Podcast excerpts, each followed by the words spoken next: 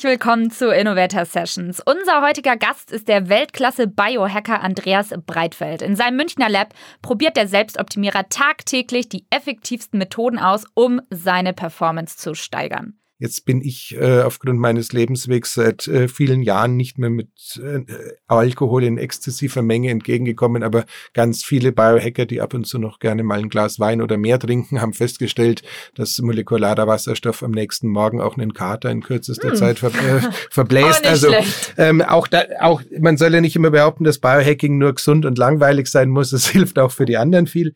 Bevor es mit der Session mit Andreas losgeht, noch ein kurzer Hinweis unserer Kollegen von Microsoft. Menschen mit Qualifikationen im Bereich künstlicher Intelligenz haben bessere Karrierechancen, denn in KI liegt die Zukunft. Wollt ihr mehr dazu erfahren? Dann schaut euch auf jeden Fall die aktuelle Microsoft-Studie an unter www.aka.ms/ai-Studie. Und herzlich willkommen zu Innovator Sessions, dem Podcast des Magazins Innovator by the Red Bulletin. Schön, dass du wieder dabei bist. Ich bin euer Host Laura Lewandowski und mein Co-Host Fleming Pink ist beim nächsten Mal wieder am Start. Wir fragen auf diesem Kanal jeden Montag Gründer, Forscher, Sportler oder Musiker zu den innovativen Rezepten hinter ihrem Erfolg aus. Kurz zum Konzept für alle, die neu dabei sind. In unserem heutigen Format sprechen wir mit unseren Gästen über ihre größte Stärke. Das Besondere, jeder Gast bringt drei Tipps mit, wie auch wir diese Fähigkeit selbst verbessern können. Unser heutiger Gast ist Andreas Breitfeld, Deutschlands Weltklasse-Mann im Biohacking, sprich gesundheitliche Selbstoptimierung. Alltag, das heißt für Andreas Eisbad, Infrarot- und UV-Bestrahlungen, Intervalltraining im Sekundentakt oder sogar Magnetfeldtherapien. Die medizinischen und technischen Geräte in seinem Münchner Lab entsprechen also quasi dem Wert eines solide ausgestatteten Tesla. Unglaubliche 100.000 Euro. Was Andreas für seinen Körper und Geist tut, ist eine aktuelle Bestandsaufnahme der Zukunft unserer Gesundheit, Fitness und Wellness. Und wir wollen heute vor allem wissen, wie auch uns diese innovativen Methoden dienen können und vor allem, wie wir uns damit selber optimieren. Andreas, schön, dass du dabei bist. Herzlichen Dank für die Einladung. Ja, ich habe es ja gerade schon mal angeteasert, was du da alles machst. Und ich glaube, bevor wir da tief in die Materie einsteigen, wäre es super, wenn du den Gästen und Zuhörern und Zuhörerinnen nochmal einen Rundumschlag aus deinen Reihen geben könntest. Was genau machst du eigentlich mit deinem Biohacking den ganzen Tag? Ja, das beim Biohacking in meinem Leben ist tatsächlich sehr allumfassend geworden zwischenzeitlich. Grundsätzlich geht es darum, sich zu überlegen, wie sollten wir leben, wie leben wir, welche, welche Abkürzungen stehen uns zur Verfügung zu einem optimalen Lebensstil auf der einen Seite und da, wo das Ganze dann mit in Anführungszeichen leichten Änderungen nicht mehr so gut funktioniert, da kommt dann der eben gerade schon beschriebene Maschinenpark ins Spiel, wo man dann quasi mit künstlichen Mitteln versuchen, entweder Dinge nachzubauen, die es eigentlich in der Natur auch kostenlos gibt, oder einfach zu schauen, wo sind wir in der Lage, durch das sogenannte Stacking, also sprich durch die Kombination von verschiedenen dieser Geräte, in minimalster Zeit eine maximale Wirkung zu erzielen. Ich glaube, die meisten, die gerade zuhören, fragen sich, wie kommst du eigentlich da drauf? Weil du bist ja nicht als Biohacker geboren. Kurzer Exkurs in deine Geschichte. Ja, jetzt muss man grundsätzlich sagen, ähm, ein gewisses Interesse für so schräge sportliche Themen, für so Abkürzungen oder Cheats hatte ich wahrscheinlich schon mein halbes Leben. Vor langer, langer Zeit, als ich mal noch Haare hatte, war ich der erste Fitnessredakteur beim Frauenfitnessmagazin hier in Deutschland und habe auch damals schon festgestellt, dass was mich am meisten interessiert, sind eigentlich die Sachen, die so ein bisschen abseits vom Mainstream sind, die ein bisschen experimenteller sind, wo die Studienlage auch noch nicht ganz klar ist. Aber im Laufe der Jahre hat sich mein Fokus dann erstmal ganz klassisch in eine normale Karriere, sagen wir mal, im Bereich Kommunikation und Marketing verschoben, äh, bis ich dann vor jetzt knapp siebeneinhalb Jahren, würde ich mal sagen. Wie alt bist du jetzt? Ich bin jetzt acht, äh, 48, werde dieses Jahr noch 49, ähm, weil ich vor siebeneinhalb Jahren festgestellt habe, ähm, offensichtlich bin ich in der Sackgasse angekommen. Das heißt, ich saß im schönen Thailand am Strand und habe festgestellt, irgendwie funktioniert gar nichts mehr. Das heißt, ich hatte vereinfacht gesagt keinerlei Hormonproduktion mehr, zumindest keine signifikante oder wie wir später festgestellt haben, messbare.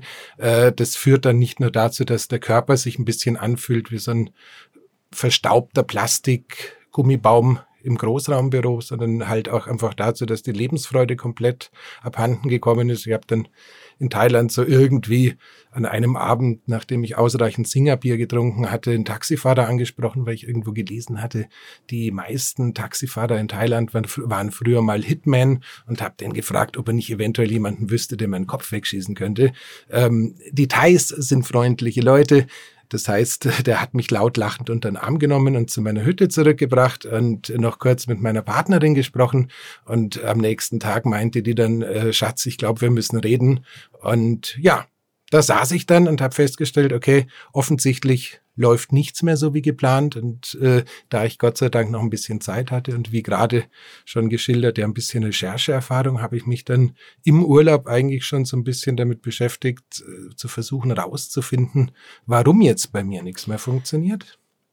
Ja, wie kam es überhaupt dazu? Sag mal so, ähm, es gibt ein schlechtes Filmzitat, die Flamme, die doppelt so hell leuchtet, leuchtet dafür nur halb so lang und so war es eben einfach in meinem Fall. Das heißt, ich hatte einen relativ vernünftigen Lebenslauf im Journalismus, habe dann eine Kommunikationsagentur gegründet und äh, von Jahr zu Jahr wurde der Schwerpunkt mehr und mehr nicht mehr das Geschäft in Europa, sondern das Geschäft in Asien. Das heißt, in diesem denkwürdigen Jahr vor dem Zusammenbruch hatte ich entspannte 228.000 Flugmeilen, das meiste davon um das Ganze noch ein bisschen lustiger zu gestalten in der Holzklasse. Das heißt, äh, das will wirklich kein Schwein. Ich würde es meinem größten Feind nicht anbieten.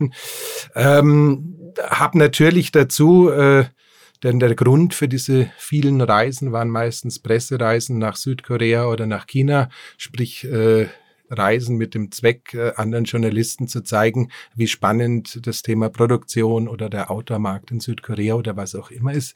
Da bist du natürlich auch immer so ein bisschen äh, der Spaßonkel, das Partytier. Das heißt ganz klar, äh, mein Lebensstil war nicht der, den ich irgendjemandem empfehlen würde. Zu wenig Bewegung, zu viel Alkohol, äh, teilweise natürlich schlechte Ernährung und durch das ständige Hin- und Herchatten ein komplett zerschossener Schlaf, was halt äh, die Grundlage für für ganz viele Probleme liefert.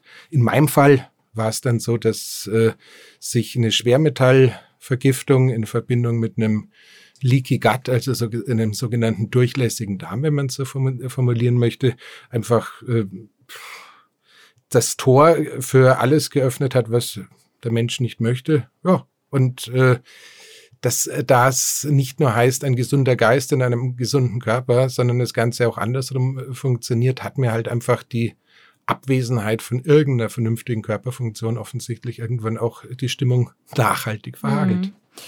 Mhm. Mm, dann hattest du diesen besagten Tag in Thailand, ähm, den du jetzt wahrscheinlich so ein bisschen als einen Schlüsselmoment betrachtest. Wie ging die Reise denn da los? Weil ich glaube, das, was du gerade schilderst, ähm, in welchem Ausmaß auch immer kennt vielleicht jeder oder viele von ihrem eigenen Job so ein bisschen. Dieses Ausgebranntsein, ständig auf Achse, zu wenig Ruhe. Ähm, du warst jetzt im kritischen Punkt, aber wie hast du dich da in allererster Linie rausgeholt und vor allem, was waren so die allerersten Schritte in deinen neuen Monaten? Wo hast du angefangen?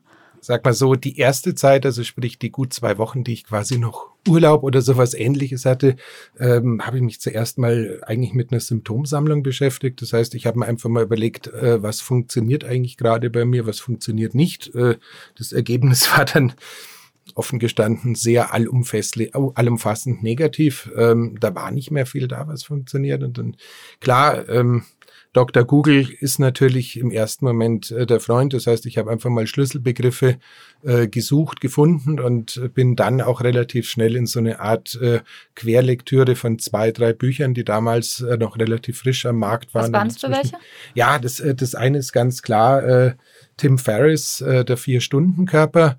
Warnung für die, die heute zuhören. Das Buch war vor sieben Jahren echt hot. Inzwischen muss man sagen, sind viele Sachen, die da drin stehen, auch schon wieder ein bisschen outdated. Aber so diese Idee, die Grundidee, äh, selber ins Cockpit zu steigen und äh, die Verantwortung für die eigene Gesundheit zu übernehmen, kam sicherlich von da.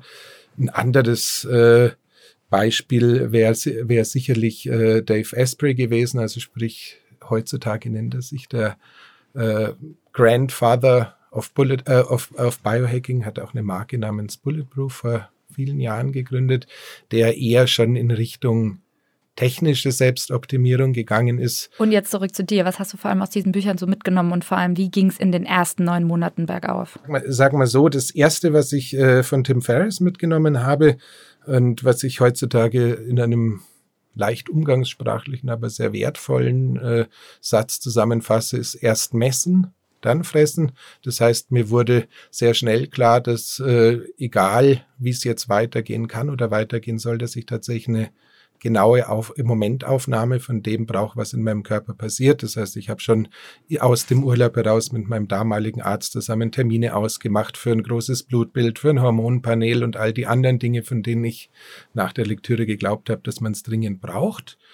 Und äh, bin dann auch mehr oder minder nach der Ankunft vom Flughafen direkt in die Praxis gefahren und habe da erstmal viele Röhrchen mit Blut gelassen, um eine Basis zu schaffen, auf der man dann ein bisschen weiterarbeiten kann. Hm.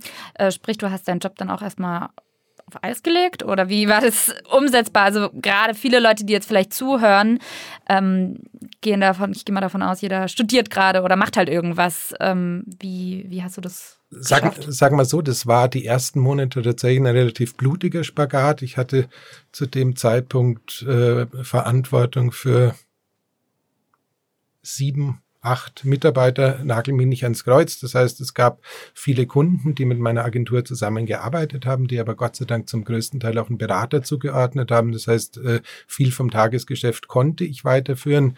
Da, wo sich's etwas dramatischer dargestellt hat, war die Zusammenarbeit äh, mit meinem bis heute wichtigsten Partner, im österreich-chinesischen Unternehmen namens KTC, äh, die mir zum damaligen Zeitpunkt den Job einer Marketingleitung äh, zur Verfügung gestellt hatten und äh, die dann sehr früh festgestellt haben, dass ich offensichtlich vermehrt über Gesundheit und äh, bisschen zu wenig über Marketing spreche, die dann aber äh, sich nicht von mir getrennt haben, sondern sehr früh gesagt haben, okay, Breitfeld, äh, was auch immer du da tust, es klingt eigentlich ganz spannend und äh, die mir dann auch quasi eine neue Stelle geschaffen haben und mir da dann ein gutes Jahr später auch die Möglichkeit gegeben haben, mich tatsächlich beruflich auf das Thema zu konzentrieren.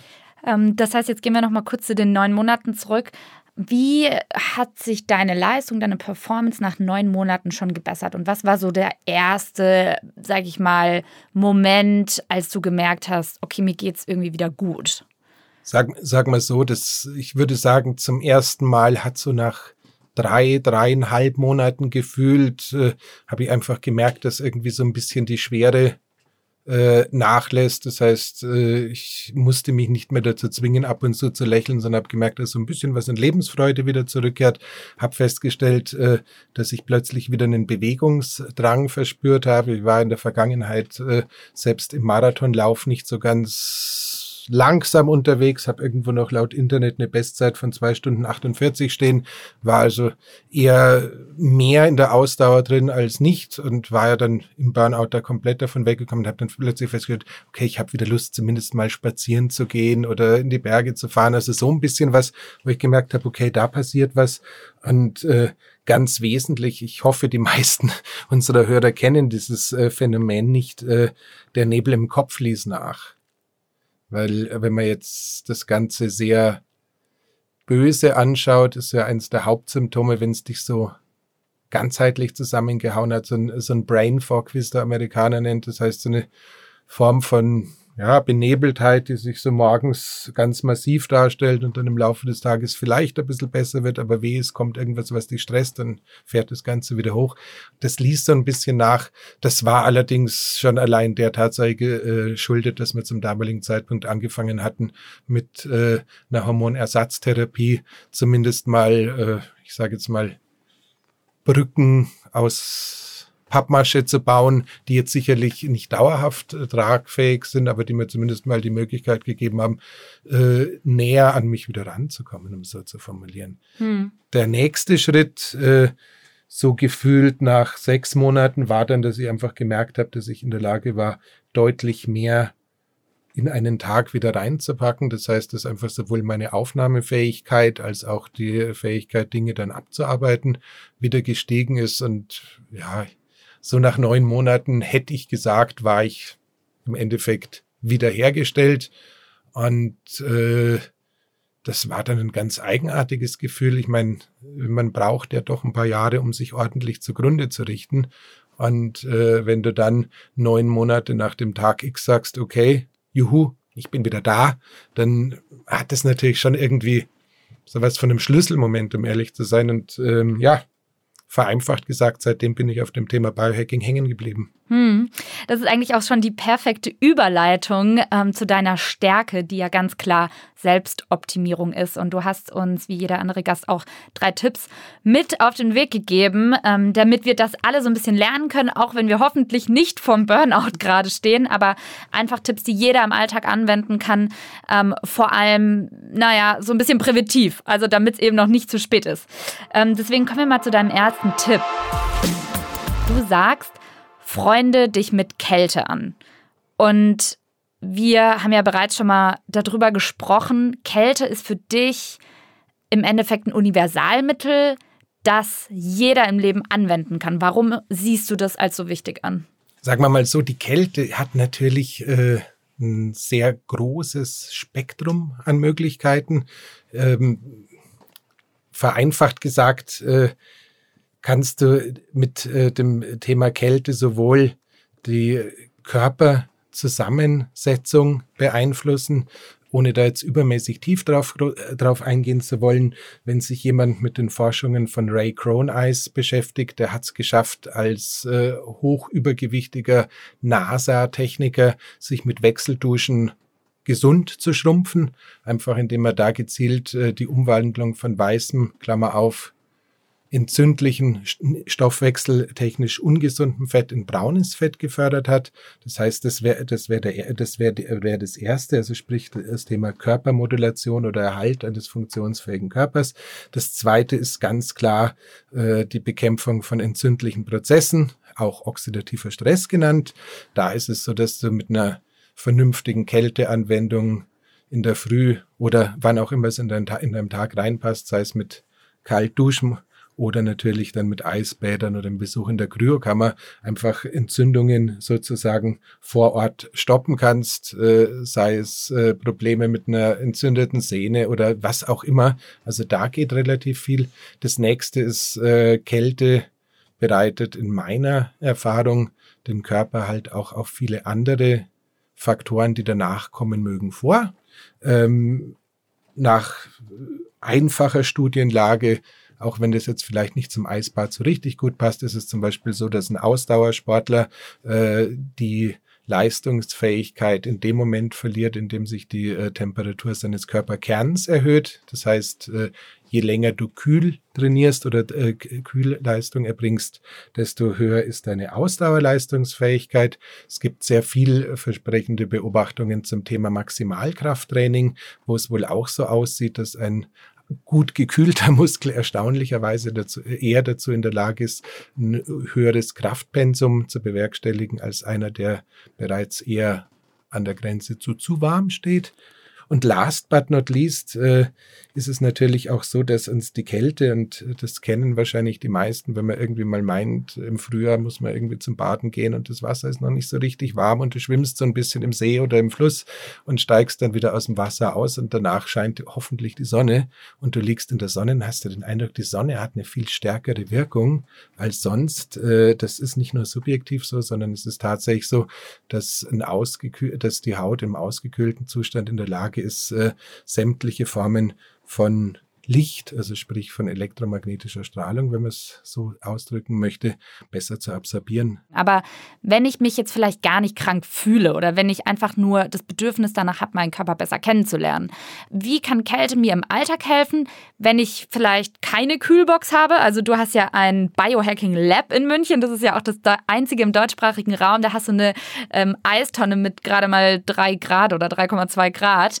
Ähm, was ist, wenn ich sowas jetzt nicht zu Hause habe? Wie kann man sich mit dem Thema Kälte überhaupt erstmal anfreunden? Ja, Gott sei Dank leben wir in Zentraleuropa. Das heißt, äh, die meisten von uns haben so einen gekachelten Raum, äh, wo normalerweise irgendwie Wasser aus der Decke kommt. Sprich, äh, die Dusche oder die Badewanne reicht für erste Erfahrungen, sagen wir mal, mit der Kälte vollkommen aus. Das heißt, wie gerade schon mal so kurz angerissen, wenn jemand sagt, okay, Kälte ist spannend und mir ist gerade ein bisschen langweilig und ich will das ausprobieren, wäre meine Empfehlung tatsächlich in der Früh, wenn man sich sowieso in unserem Kulturkreis irgendwie äh, mit Wasser auseinandersetzt, zu sagen, ich dusche erstmal ganz normal äh, mit der Temperatur, wo ich es gewöhnt bin. Und wenn ich äh, mit dem Reinigen fertig bin, dann fange ich doch einfach mal an, mit dem Drehknopf ein bisschen zu spielen. Das heißt, mal 15 Sekunden kalt duschen, dann wieder wechseln auf warm, dann wieder auf kalt. So irgendwie, bis man so das Gefühl hat, man ist so nach 20 bis 30 Sekunden am Stück mit dem kalten Wasser nicht mehr an dem Punkt, dass wir Schnappatmung bekommen, sondern dass das alles ein bisschen vernünftiger läuft, äh, dann ist eigentlich schon viel getan. Warum? Das eine Thema, was uns natürlich als Menschen in einer sich ständig verändernden Umwelt ganz massiv äh, verfolgt, ist dieses Thema Resilienz, also sprich äh, die, der positive Umgang mit äh, Stressoren. Und natürlich ist so eine kalte Dusche in der Früh, wenn du eigentlich noch so ein bisschen den schlafenden Augen hast und tendenziell lieber noch mal zwei Decken mehr und einen Kaffee hättest, erstmal so ein Hauruck-Stressmoment, aber der löst halt eine ganze Menge an positiven Reaktionen im Körper auf. Das eine, was ich gerade noch nicht angesprochen hatte, ist einfach die Menge an Endorphinen, die du bereits nach einer kurzen kalten Dusche spürst. Das heißt, da werden tatsächlich als Reaktion dafür, dass wir jetzt nicht unter der Dusche gestorben sind, Glückshormone ausgeschüttet. Das ist schon mal sehr, sehr wertvoll. Das zweite ist, egal wie unausgeschlafen du bist, und ich hatte es ja schon erwähnt, Schlafstörungen haben mich sehr lange verfolgt, äh, sorgt halt die Kälte tatsächlich so aller Hauruck-Moment dafür, dass du erstmal wach bist und funktionsfähig. Es werden dann natürlich auch wieder ein bisschen Stresshormone freigesetzt, aber solange man das Ganze nicht übertreibt, äh, würde ich die auch auf der positiven Seite der Gleichung sehen. Ja, und ähm, mein, Sagen, sagen wir so, wir haben ja das große Glück, dass es in den Niederlanden einen ehemaligen Briefträger gibt, äh, den äh, ganz viele kennen, weil er eine sehr lustige Sprache hat, einen sehr lustigen Bart hat und auch Wim man, Hof? genau der. ähm, The Iceman, für alle, die noch nicht kennen, kann man äh, gerne mal auf YouTube gucken. Der setzt sich gerne in die Eistonne oder tatsächlich auch Weltrekordhalter ist irgendwie mit äh, Badehose auf dem Kilimanjaro oder sowas gerannt, glaube ich. Ja, der hat, äh, der hat, der hat es tatsächlich sehr früh geschafft auf der Suche nach äh, Shortcuts äh, in erster Linie, wenn ich mich richtig erinnere, um das Thema Depressionen unter Kontrolle zu bringen, weil er seine erste Frau ähm, eben an die Depression verloren, verloren hat, um ja. so zu formulieren. Wirklich gesagt, Kälte oder die Resilienz gegen Kälte ist eine Superpower.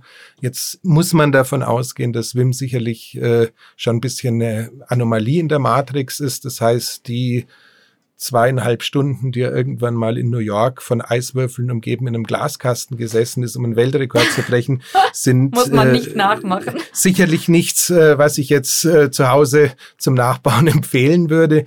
Aber ähm, rund 20 Jahre und unzählige wissenschaftliche Studien später muss man einfach sagen, das Wissen, was äh, von Wim Hof und inzwischen den ganzen hochqualifizierten Lehrern, die sich mit dem Thema Kälte und Kälte in Kombination mit verschiedenen Atmungstechniken beschäftigen, äh, rausgefunden ist. Es ist ein super Einstieg. Ähm, soweit ich mich erinnere, gibt es sogar einen kostenlosen Zwei-Wochen-Kurs äh, bei dieser Wim Hof Academy, wo man quasi bisschen Atemübungen und bisschen Kälte angeleitet machen kann und da eigentlich schon mal einen sehr, sehr guten Einstieg in diese faszinierende Welt der Kälte äh, findet und damit halt äh, auch Schlüssel zu ja, ich sag mal, wenn, du, wenn dich die kalte Dusche in der Früh nicht mehr schreckt, dann ist die wahrscheinlich die erste E-Mail oder die erste WhatsApp von deinem äh, Chef oder wem, wem auch, wer auch immer in der Lage ist, dich zu erschrecken, bei Weitem nicht mehr so scharf wie früher. Also für alle, die es äh, mit der Selbstoptimierung mal ausprobieren wollen, sollten sich mit Kälte auf jeden Fall anfreunden. Jetzt kommen wir auch zum zweiten Tipp. Und zwar setz dich mit elektromagnetischen Feldern auseinander. Also auch ein wichtiges Thema. Erstmal, was sind elektromagnetische Felder in deiner Wahrnehmung oder in deiner Definition? Sagen wir mal so, ähm, grundsätzlich, wenn man das Ganze googelt und äh, vielleicht stellen wir danach einen Link dazu zur Verfügung, gibt es eine wunderbare Darstellung vom äh, Bundesamt für Strahlenschutz, äh, die quasi zeigt, was alles rein nach physikalischer Definition äh, zu den elektromagnetischen Feldern gehört. Ähm, das beginnt ganz klar mit dem auf der sichtbaren Seite das Licht ist im Endeffekt ein elektromagnetisches Feld. Dann haben wir im unsichtbaren Bereich nach wie vor Licht das äh, elektromagnetisches Felder darstellt, also sprich Infrarotwärme wäre jetzt ein sehr einfaches Beispiel dafür.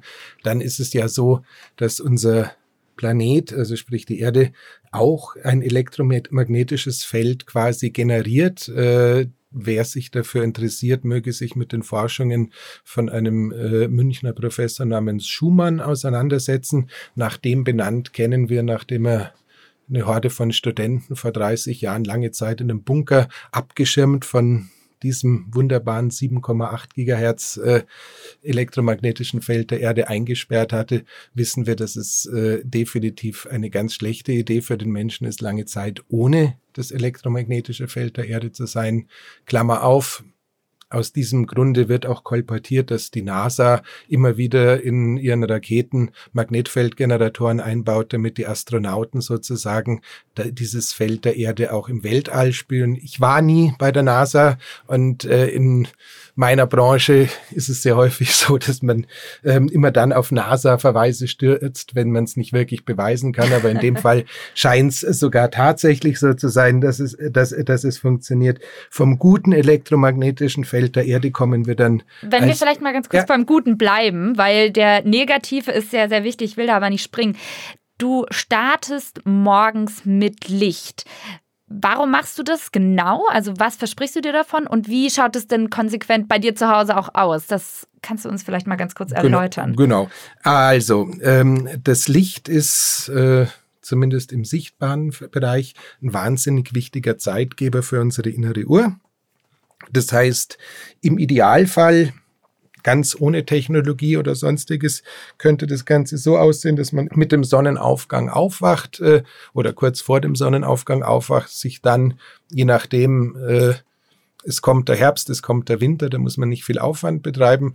Im Idealfall äh, irgendwie in Badebekleidung oder sowas äh, in den Garten oder auf den Balkon begibt und äh, versucht, in diesem ausgekühlten, leicht frierenden Zustand den Sonnenaufgang zu begrüßen. Ähm, das haben die alten Ägypter zugegebenermaßen bei deutlich angenehmeren Temperaturen ja auch schon praktiziert. Der Hintergrund ist einfach, dass die Sonne morgens beim Sonnenaufgang und abends dann wieder zum Sonnenuntergang ganz spezielle Rotlichtfrequenzen emittiert, die in verschiedenster Hinsicht äh, unserem Körper gut tun. Ein Beispiel äh, für die Wirkungen von Rotlicht wäre beispielsweise äh, eine verstärkte Kollageneinlagerung in der Haut, äh, das könnte, wenn man es früh genug begonnen hätte, zum Beispiel für, zum besseren faltenärmeren Hautbild hm, führen. Also interessant für alle, die vielleicht auch jung bleiben wollen oder so ausschauen. Absolut. Ähm, da wir vorher ein paar Videos aufgenommen haben, ähm, dazu aber gleich ein Kaviat, wenn man mich genau anschaut, sehe ich doch eher aus wie ein chinesischer Faltenhund, als äh, wie jemand, äh, der äh, faltenfrei durchs Leben gegangen ist. Da muss man einfach sagen, äh, ein allzu intensives Leben in der Vergangenheit macht auch das ganze Rotlicht visuell nicht mehr wett. Bett. Aber du hast ja im Endeffekt auch eine richtige Lampe, vor die du dich sitzt. Genau. Ne? Also das kann man sich wahrscheinlich einfach im Internet bestellen, so eine Infrarotlampe. Dann setzt man sich davor pragmatisch. Kann ich mir das so vorstellen? Oder wie können die unsere Hörer das jetzt zu Hause umsetzen? Ja, sagen, sagen wir so. Ähm, Infrarot ist es leider nicht ganz, weil Infrarot wäre die wärmende Frequenz. Das heißt, äh, Tatsache ist es so, dass was du in der Morgen, in der, in der Früh suchst, ist wirklich die Rotlichtfrequenz. Und ja, da gibt es tatsächlich von verschiedensten Anbietern so Rot Rotlichtgeräte in Deutschland und äh, ich glaube, das ist, da ist wichtig darauf hinzuweisen, weil viel von den äh, Geräten, die da international kursieren, dich später wegen äh, Garantie oder fehlenden Zertifikaten doch gerne ein bisschen verlassen, gibt es die Marke HRG, die ich tatsächlich mit gutem Gewissen empfehlen kann. Grundsätzlich ist es so, wenn man die Nachbarn nicht erschrecken möchte, äh, weil man im Winter in, in, der Badehose irgendwie im Garten rumturnt, ist einfach so eine LED-Rotlichtlampe eine sehr, sehr sinnvolle Investition, einfach um den Tag perfekt zu mhm. beginnen mhm. oder auch um dann ganz spät am Abend wieder den Weg zurück äh, zu finden wenn wir jetzt beim guten Licht sind und ich glaube, man kann da extrem ausschweifen in dem Thema, würde ich doch ganz kurz gerne nochmal aufs negative Licht zu sprechen kommen, beziehungsweise auf die negativen elektromagnetischen Felder. Großes Thema Wi-Fi, WLAN, Internet. Ähm, wenn du uns da nochmal ganz kurz erklären könntest, wie wir das reduzieren oder beziehungsweise auch was es für Effekte hat. Das ist natürlich jetzt so ein, so ein Punkt, wo man mit gutem Gewissen sagen kann, da sind wir wohl alle gerade dem Rollout von 5G alle ein bisschen Teil von einer Langzeitstudie, deren Ausgang keiner so recht kennt. Ähm, warum? Tatsache ist, dass all diese elektromagnetischen Felder, egal auf welchen Frequenzen oder nicht, irgendwas mit unserem Körper tun. Und äh, beim, äh, wie soll man sagen, hochfrequenten Bereich, äh, der irgendwo so bei 4G beginnt, wo ein, wo ein modernes Wi-Fi dazugehört, wo ein moderner Bluetooth dazugehört oder wo eben natürlich jetzt auch die 5G-Frequenz mit dazu gezählt werden darf. Das ist halt einfach so grundsätzlich das, was wir physikalisch wissen und was auch äh, völlig unproblematisch von jedem, der sich irgendwie mit Basisphysik beschäftigt, äh, bestätigt wird. Wie, wie können wir das reduzieren konkret? Also wenn du uns ja jetzt nochmal, bevor wir zum nächsten Tipp übergehen, einen konkreten Handlungshinweis geben könntest? Mai, sagen wir mal so, ähm, wir sind in unserem modernen Leben zumindest tagsüber doch relativ eingebunden. Und äh, ja, grundsätzlich äh, vergleiche ich so ein Mobiltelefon heutzutage gerne mit einer Mistgabel. Ähm, wenn ich jetzt Landwirt bin und irgendwie ähm, mich eben mit Mist beschäftige, ist es gut, dass ich eine Mistgabel habe. Die brauche ich dann, um den Mist zu wenden oder was auch immer so ein Landwirt mit der Mistgabel tut. Beim Handy scheint es ein bisschen anders zu sein. Das haben wir ja nicht nur bei uns, wenn wir jetzt gerade telefonieren müssen oder wenn wir gerade auf einen Anruf warten, sondern irgendwie sind die Dinger ja mehr oder minder ein Teil von unserem Körper geworden. Das heißt, wenn mir langweilig ist, schaue ich aufs Handy. Ähm, wenn ich was nachschauen möchte, schaue ich aufs Handy. Äh, das Ding ist ständig an. Das heißt einfach, äh, das, das Mobiltelefon oder auch das alles, was wir im digitalen Bereich haben, wirklich wieder als Werkzeug ansehen. Wenn ich was nachschauen muss tagsüber, wenn ich was arbeiten muss tagsüber, völlig klar. Aber äh, äh, für die übrige Zeit, da dürfen wir uns, glaube ich, so ein bisschen mehr Unerreichbarkeit, also sprich Handy aus, Computer aus leisten. Das ist, ist das ganz einfachste. Das nächste ist natürlich überall da, wo du Kabel einsetzen kannst. Ist es auch deutlich einfacher zu lösen als sonst. Und last but not least, ich würde mich auf, den, auf die Nacht konzentrieren. Ja, das heißt, äh, wirklich, wirklich am Abend Handy aus, alles, was irgendwie senden und empfangen könnte, aus äh, WLAN irgendwie an, einen Zeitschalt, an eine Zeitschaltuhr stecken, dass sich das Ding halt, was weiß denn ich, nachts um zwölf bei den meisten von uns ausschaltet und am nächsten Tag wieder anschaltet und alles ist fein. Super. Ja, also wichtiger Tipp, glaube ich, an alle da draußen. Ähm, Dauerbrenner bei uns. Ja, die Zeit schreitet voran. Ich habe noch einen mega wichtigen Punkt. Und zwar halte oxidativen Stress in Schach. Das hast du ja ganz kurz schon mal angesprochen, beziehungsweise das Wort hast du fallen lassen. Ähm, was ist oxidativer Stress in einer kurzen Definition deiner Seite und was können wir dagegen tun? Oxidativer Stress ist grundsätzlich nichts Schlimmes. Das heißt, äh, wenn du äh, mal angenommen heute Nachmittag noch einen Keks oder ein Stück Kuchen isst, dann ist es im Rahmen dieses Stoffwechselvorgangs, den wir als Verdauung und Energiegewinnung kennen, selbstverständlich so, dass quasi die Kohlenhydrate in Energie umgewandelt werden und das Ganze ist eine stille Oxidation, das heißt eine im Körper benötigte und sinnvolle Form der Verbrennung. Das Interessante ist halt nur, dass es mehr und mehr Faktoren gibt, die eine Dauerentzündung sozusagen fördern. Das heißt, da gehören, gehören die, die falschen ungesunden Fette dazu, da gehören zu viele kurzkettige Kohlenhydrate dazu, da gehört lustigerweise jetzt auch wieder unser Elektrosmog dazu, da gehört aber auch äh, vielleicht beruflicher Stress dazu. Das heißt, insgesamt äh, fahren wir unsere Entzündungswerte mehr und mehr im Körper hoch und äh, das ist nicht gut, kann im schlimmsten Fall, wie es bei mir seinerzeit war, bis zu einer chronischen Darmentzündung und damit äh, einem, einem Leaky Gut oder sowas führen, kann aber auch einfach im vereinfachsten Fall dazu führen, dass man sich permanent irgendwie ein bisschen verspannt fühlt und, und der Körper nicht mehr ganz das leistet, was er leisten kann. Und deswegen halte ich es für sehr sinnvoll, gerade in der Früh zu schauen, wie kann ich, äh, wenn ich vor zwei Tagen hart trainiert habe und heute vielleicht irgendwie äh, mich wieder mal bewegen möchte oder einfach nur, weil ich den Eindruck habe, ich habe einen harten Tag vor mir, wie kann, wie kann ich diesen oxidativen Stress sinnvoll runterfahren?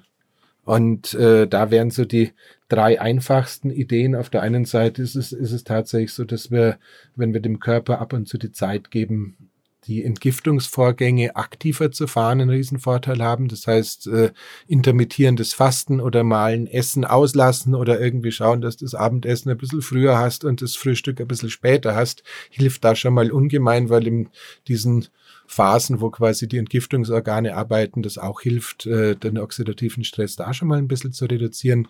Das äh, heißt, Essenspausen Essens sind sozusagen wichtig, damit sich der Körper nicht ständig wieder im Aktionsmodus befindet. Genau, äh, beziehungsweise ist es halt einfach so, dass der Körper viele also die Müllabfuhr im Körper kommt erst, wenn die Party vorbei ist. okay, das, ja. Äh, wenn, wenn, wenn ich so einfach erklären darf.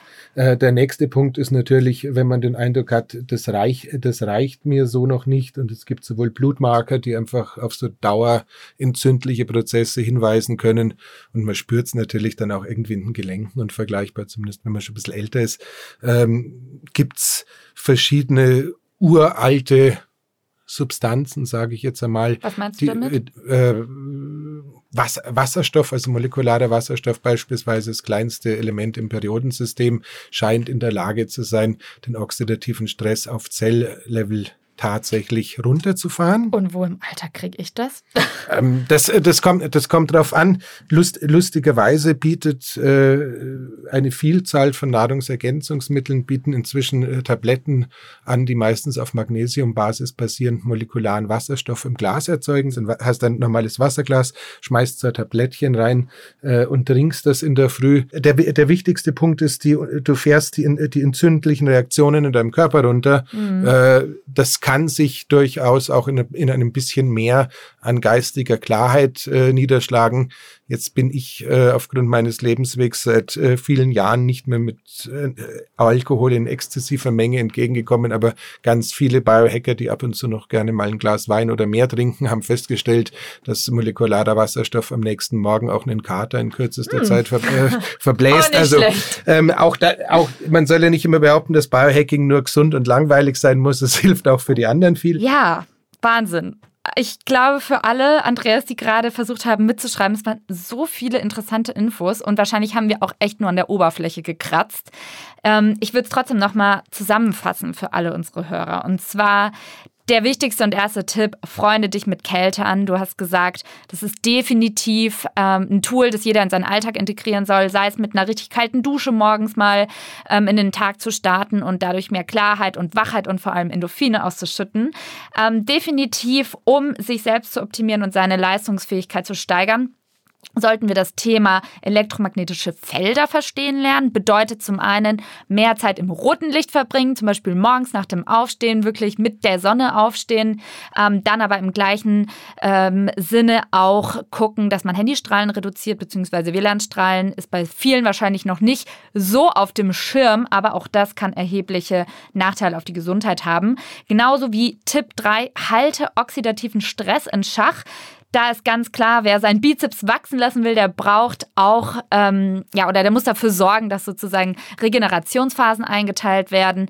Ähm, wichtig aber auch hier das Thema Ernährung. Ähm, ganz klar sagen, intermittierendes Fasten, zum Beispiel längere Pausen beim Essen, vielleicht mal eine Wasserstofftablette zu sich nehmen. Ähm, all das sind kleine Hacks, die man im Alltag einfließen lassen kann. Ja, viel Input. Ich hoffe, ihr setzt euch weiter damit auseinander. Das war's auf jeden Fall für heute schon wieder mit den Innovator Sessions, dem Podcast des Magazins Innovator by the Red Bulletin. Wir freuen uns auf jeden Fall nächste Woche nochmal auf euch. Andreas, wenn du dann in der Toolbox-Folge deine wichtigsten Werkzeuge und Inspirationsquellen hinter dem Erfolg verrätst. Bis dahin, macht's gut, abonniert uns und lasst uns wie immer Feedback da. Alles Gute. Danke dir, Andreas. Bis nächste Woche. Ich danke dir.